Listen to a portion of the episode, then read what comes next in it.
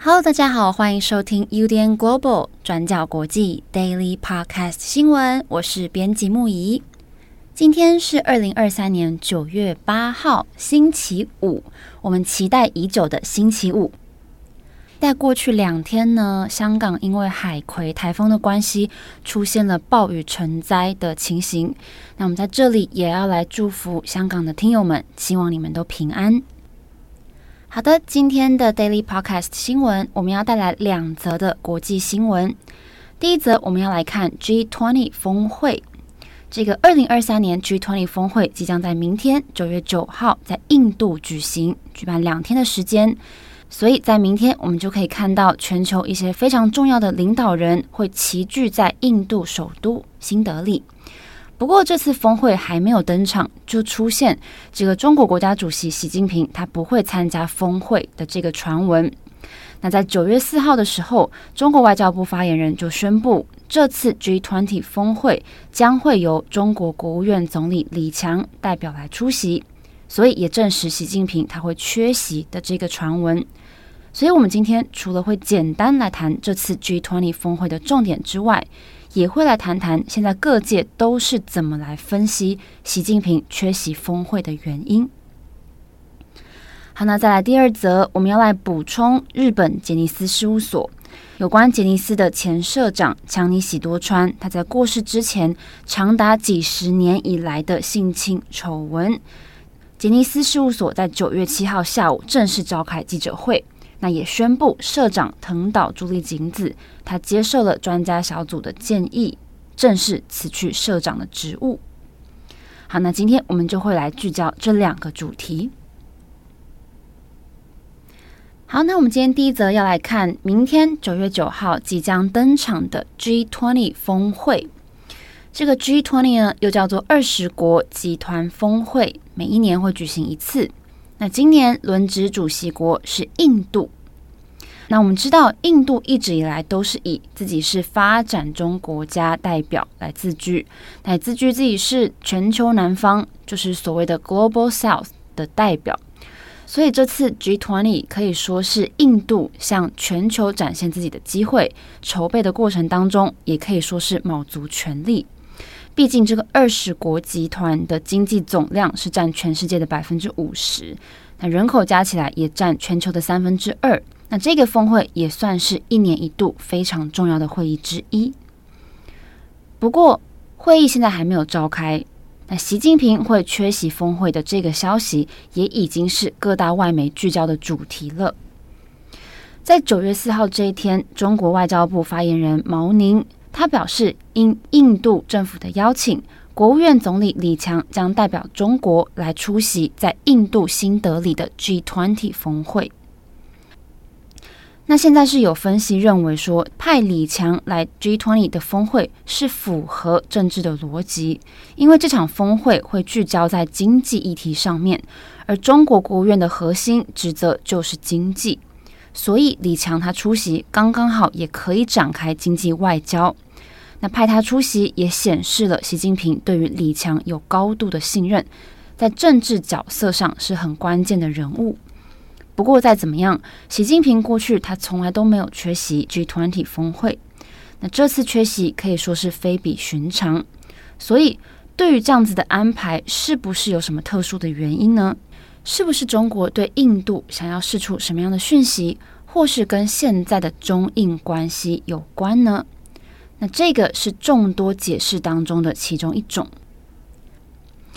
我们看《纽约时报》的新闻标题是直接下说，中国领导人缺席 G20 峰会，很有可能是想要刻意来冷落印度。那这篇文章的副标题则是直接说，习近平从二零一二年上任开始到现在，从来都没有缺席过 G20。那北京也没有想要解释缺席的原因。那日本朝日新闻则是报道说。印度跟中国这两个世界前两名的人口大国，对于领土的争议现在持续。那他们两个彼此也是在全球南方国家领导地位当中是竞争对手。而习近平非比寻常的缺席 G20 峰会，有可能是因为领土争议等等的问题跟印度的关系恶化，才选择缺席这场峰会。好，那讲到领土争议，我们这边也要拉出来补充，在八月二十八号的时候，北京公布一张新版的官方中国地图。那这份地图当中是包含了海洋十段线，就是中国长期主张他们拥有的九段线，再加上台湾。那对于这件事情呢，不管是菲律宾、台湾还是马来西亚，都有表示不满。不过，让印度强烈抗议的是。印度宣称他们拥有主权的地区，现在也被纳入了这份地图当中，包括牵涉巴基斯坦的克什米尔地区，还有中国称为藏南地区的阿鲁纳恰尔邦。那对此呢，印度对中国也有提出强烈的抗议。那对于习近平缺席，是不是跟中印关系是有关的呢？中国外交部发言人毛宁他是这样回应的。他说：“目前中印关系总体是保持稳定的状态，那各级也保持对话跟沟通。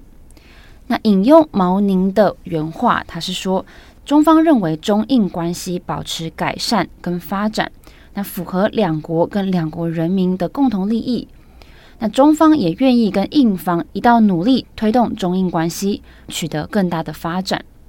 这个是毛宁针对中印关系的回应。”好，那现在随着峰会的日期就是明天了。那对于习近平为什么不参加呢？在这几天，这个问题也有各种的分析。首先，我回到这个国际形象的问题，就有专家表示说，习近平的决定不只会进一步破坏北京跟新德里之间的关系，那就整体国际形象来说，也是对中国很不利的。例如说，有地缘政治专家就说，现在 G20 峰会当中只有两个国家的领导人会缺席，一个是中国的习近平，一个是俄罗斯总统普丁，所以这两个加在一起，就更显得缺席这场峰会在国际形象会大受影响。那也有政治学者提到金砖国家峰会，大家知道金砖国家原本是由中国、俄罗斯、印度。巴西还有南非这五个国家组成的。那在习近平的推动之下，在今年金砖国家从原本的五个国家扩大到十一个国家，纳入了包含阿根廷、伊朗、阿拉伯联合大公国等等，现在总共是十一个国家。那这次也是金砖国家成立十二年以来第一次增加成员，那也被视为是习近平近期以来非常重大的胜利。所以现在有一种分析是认为，习近平参加完金砖国家峰会，然后推动扩员之后，现在再来缺席 G20，是有一种要凸显东升西降意味的政治讯息，那这是一种说法。那对于习近平的缺席呢，美国总统拜登也公开表达他的遗憾。不过同时，白宫国安会也有说，近几个月以来，包含美国国务卿布林肯。财政部长叶伦等等都有跟中国的高层有过几次的接触。那美国是认为说，在现在高度紧张的局势之下，对话才是解决问题的方法。那美国同时也期望美中能够再重启军事的沟通。好，那这次领导人缺席的两个国家，中国跟俄罗斯，啊，中国是派李强来参与。那俄罗斯方面呢？虽然之前俄罗斯总统普丁有说他会以视讯的方式来参加，不过九月七号克里姆林宫也表示，普丁他不会参加这场会议，也不会用视讯的方式来参加。而现在的分析就说，这两位领导者的缺席也凸显了 G20 内部分歧的问题。那法新社的分析表示，在中俄领导人缺席的状况之下，美国总统拜登可能会释出一个讯息，就是华盛顿是比北京或是比莫斯科更好的合作伙伴。好的，那以上就是 G20。好，那我们今天第二则要来看日本杰尼斯事务所的记者会，有关日本偶像教父强尼喜多川，他在生前从一九五零年代就开始长期有性骚扰、性侵杰尼斯成员的丑闻，那受害者多达好几百人。不过是一直到今年的三月，英国 BBC 播出了调查报道，才稍微松动了日本这个集体沉默的现象。那在八月二十九号的时候，调查小组的报告正式公布了，确认强尼喜多川有长期以来的性加害问题。那也建议现任社长藤岛朱莉景子来辞职。好，那杰尼斯事务所在日本时间九月七号的下午两点，也就是台湾大概一点的时候，召开了记者会。那在这场记者会当中，社长藤岛朱莉景子他正式的道歉。也正式宣布辞职。好，那杰尼斯事务所也公布，事务所当中的资深艺人东山纪之即将接任，成为杰尼斯的新社长。那这个东山纪之是谁呢？他就是杰尼斯事务所目前年纪最大、最资深的艺人，那被称为事务所的长男，今年五十六岁。那这个东山纪之，他在一九七九年的时候就加入杰尼斯事务所，并在加入三年之后就组成少年队，然后在一九八五年的时候出道。那当时出道的歌曲就是很有名的《假面舞会》这首歌。那东山纪之也宣布，现在要正式接棒，成为杰尼斯事务所的新社长。那东山在记者会上说，他必须要承认喜多川的性侵害行为。并再次的致歉。那他也说，对于被害者长期以来遭受身心上的痛苦，他感到非常的抱歉。那接着就深深一鞠躬。那东山也说，他承认他曾经听说过喜多川的性侵害谣言，但是他从来没有采取过任何的行动。那他也强烈的谴责强尼喜多川，说他的性侵行为是人类史上最愚蠢的事件。那东山纪之他也说，为了认真面对这个事实，他将在今年之内从舞台上隐退。那也会用他的一生来解决这个问题，希望各界停止对被害者的诽谤跟重伤。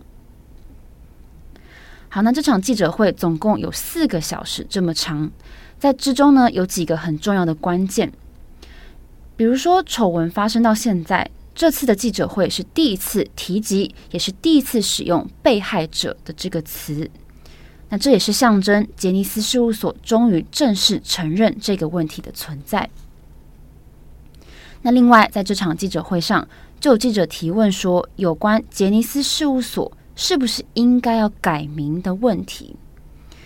杰尼斯事务所这个名字就是以强尼喜多川的强尼为名，那英文叫做 Johnny and Associates。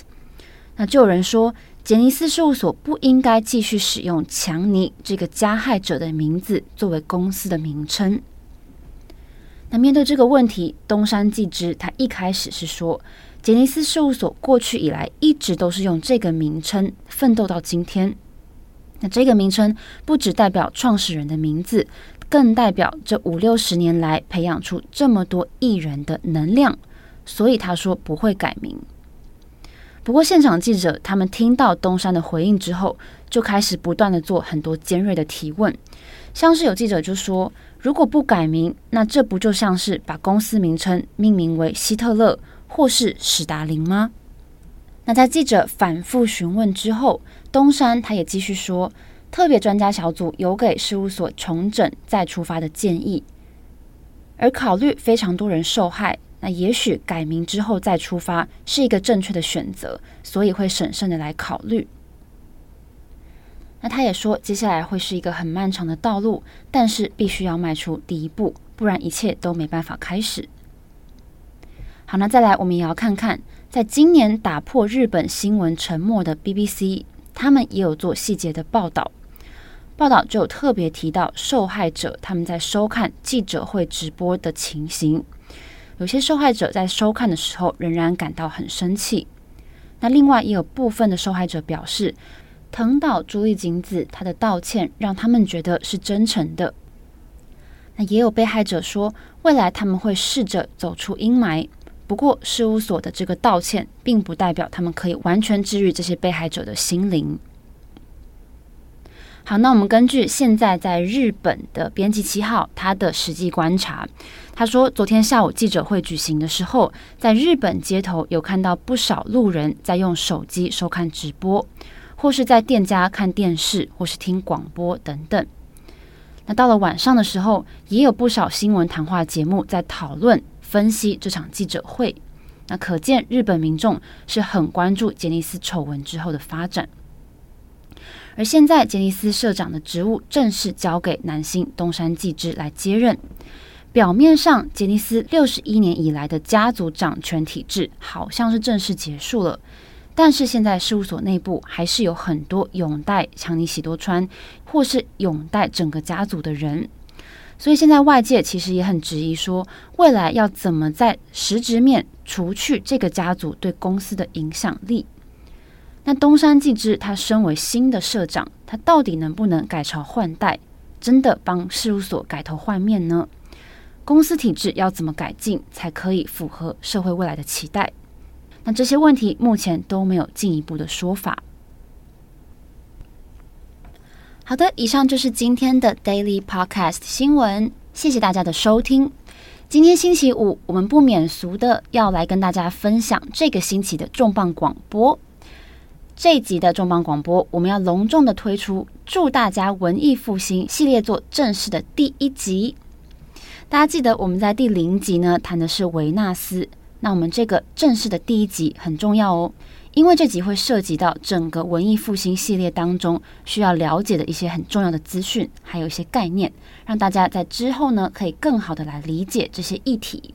那这集重磅广播呢，会是由大家一定非常想念的编辑七号来主持，还有我们专栏作者瓦堡学院的玉文还有建安一起来讨论文艺复兴的议题。那这次要聚焦讨论的是大家一定知道达文西很著名的手稿作品。维特鲁威人，那内容相当的精彩，大家一定要准时收听哦。那另外也非常谢谢大家完成了这一整个星期由木仪单口的 Daily Podcast 新闻。祝福大家有一个美好的周末。我是编辑木仪，我们下周再见喽，拜拜。转角国际新闻，Global Daily Podcast 新闻。